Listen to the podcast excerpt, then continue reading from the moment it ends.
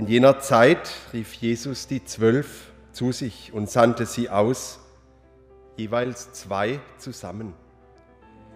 Er gab ihnen die Vollmacht, die unreinen Geister auszutreiben.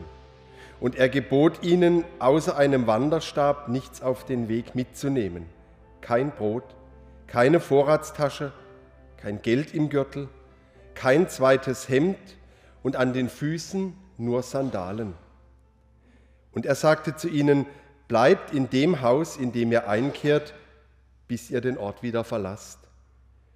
Wenn man euch aber in einem Ort nicht aufnimmt und euch nicht hören will, dann geht weiter und schüttelt den Staub von euren Füßen zum Zeugnis gegen sie. Die Zwölf machten sich auf den Weg und riefen die Menschen zur Umkehr auf. Sie trieben viele Dämonen aus und salbten viele Kranke mit Öl und heilten sie.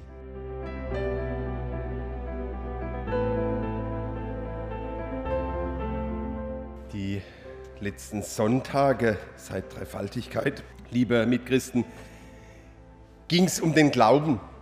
Es geht zwar immer irgendwie um den Glauben, aber wie wird Glauben vermittelt durch Jesus? Und wir sind mit den Jüngern, was ja nichts anderes heißt als Schüler, unterschiedliche Wege gegangen. Wir haben erfahren, dass es nicht einmal reicht, mit Jesus verwandt zu sein, sondern dass entscheidend ist, dass jemand den Willen Gottes erkennt und tut. Wir haben erfahren, dass der Glaube in den Stürmen des Lebens auf die Probe gestellt wird. Wir haben erfahren, dass der Glaube etwas bewirkt, dass er einen Menschen heilen kann und Totgesagte ja wieder aufwecken kann. Und wir sind als Zuhörer mit Jesus diesen Weg gegangen. Und heute ist Zeugnistag. Und Sie wissen, und ihr wisst alle, das Zeugnis gibt mehr oder weniger Auskunft darüber. Es zeigt, was man gelernt hat. Und ich habe hier ein Zeugnis, das ist mein Schulabgangszeugnis, mein Abiturszeugnis.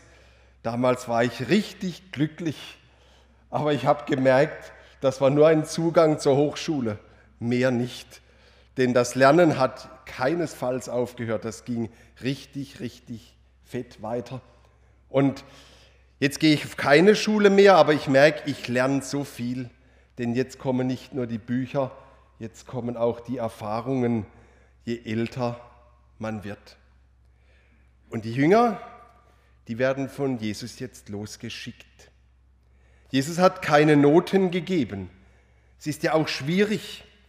Wie soll man Vertrauen bewerten auf einer Skala 1 bis 6? Man kann höchstens die Grenzen bewerten, sehr gut oder ungenügend. Denn wie ist denn das mit dem Vertrauen? Gibt es da eine Abstufung? Vertraust du nur sonntags? Glaubst du nur am Sonntag, wenn du in die Kirche gehst und unter der Woche nicht?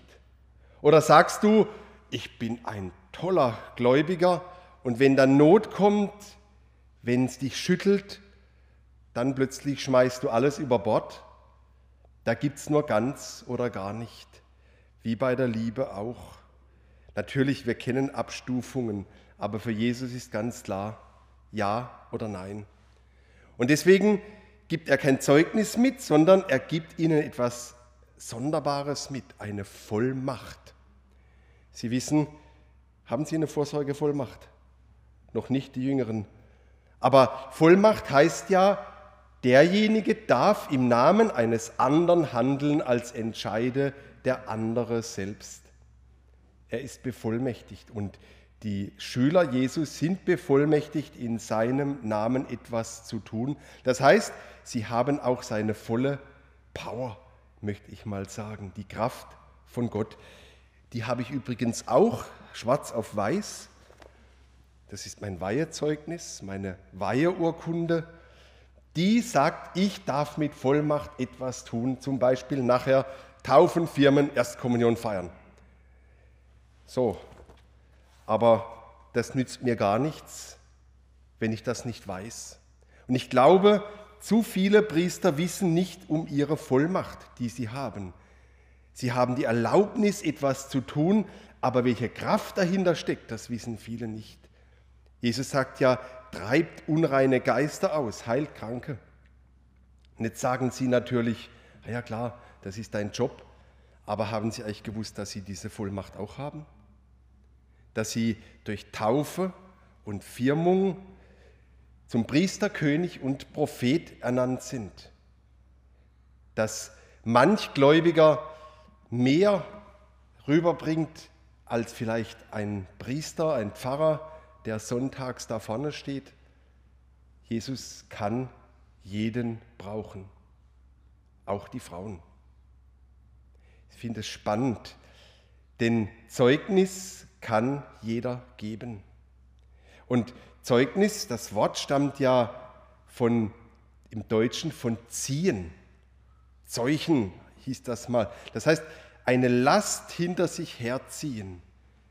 Da steckt schon die Mühe drin. Zeugnis zu geben ist etwas Mühevolles.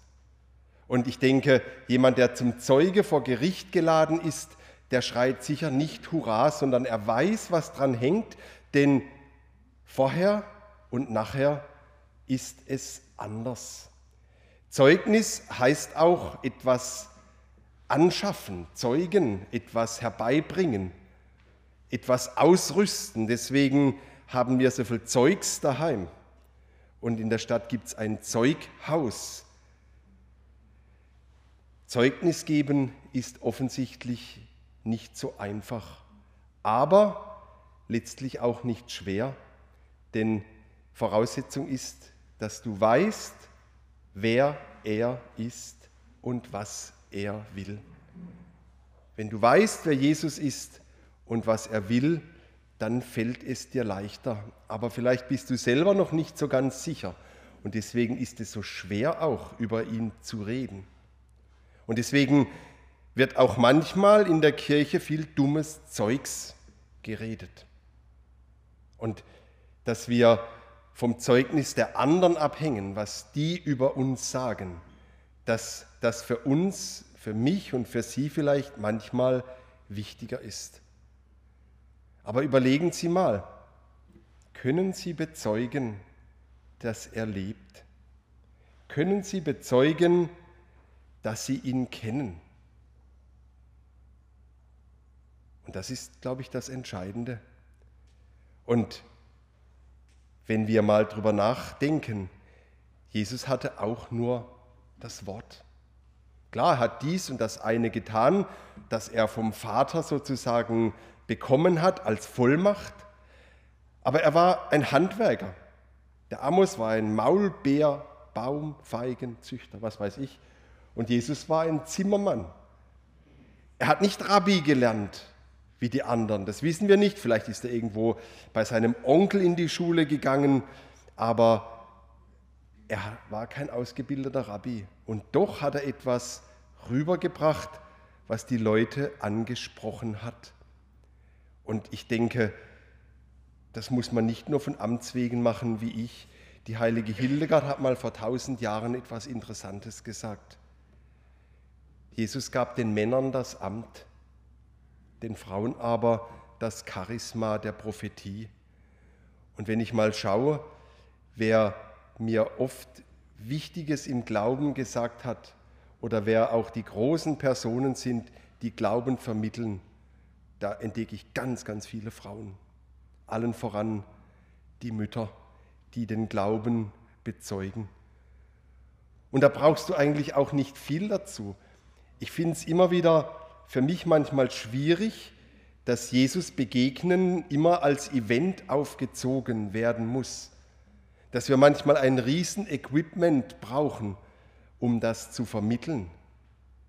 Es reicht eigentlich, ne, nicht eigentlich, es reicht, wenn Menschen in deinen Worten spüren, ja, du kennst ihn. Wenn wir im Gottesdienst erfahren und spüren, ja, er ist da.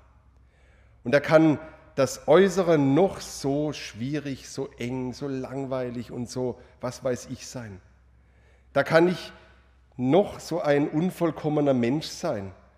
Und das geht Ihnen ja nicht anders wie mir. Manchmal machen wir etwas, wo wir hinterdenken, das war jetzt nicht so toll, da hast du dich jetzt gar nicht als Vorbild und als Christ erwiesen. Und doch, wenn die Leute spüren, du kennst ihn, ist das ein Zeugnis, das sitzt. Und Jesus schickt uns los.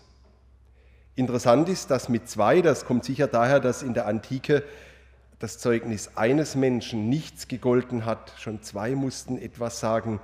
Aber ich finde das auch interessant. Das Minimale, was Kirche ist, sind mindestens zwei.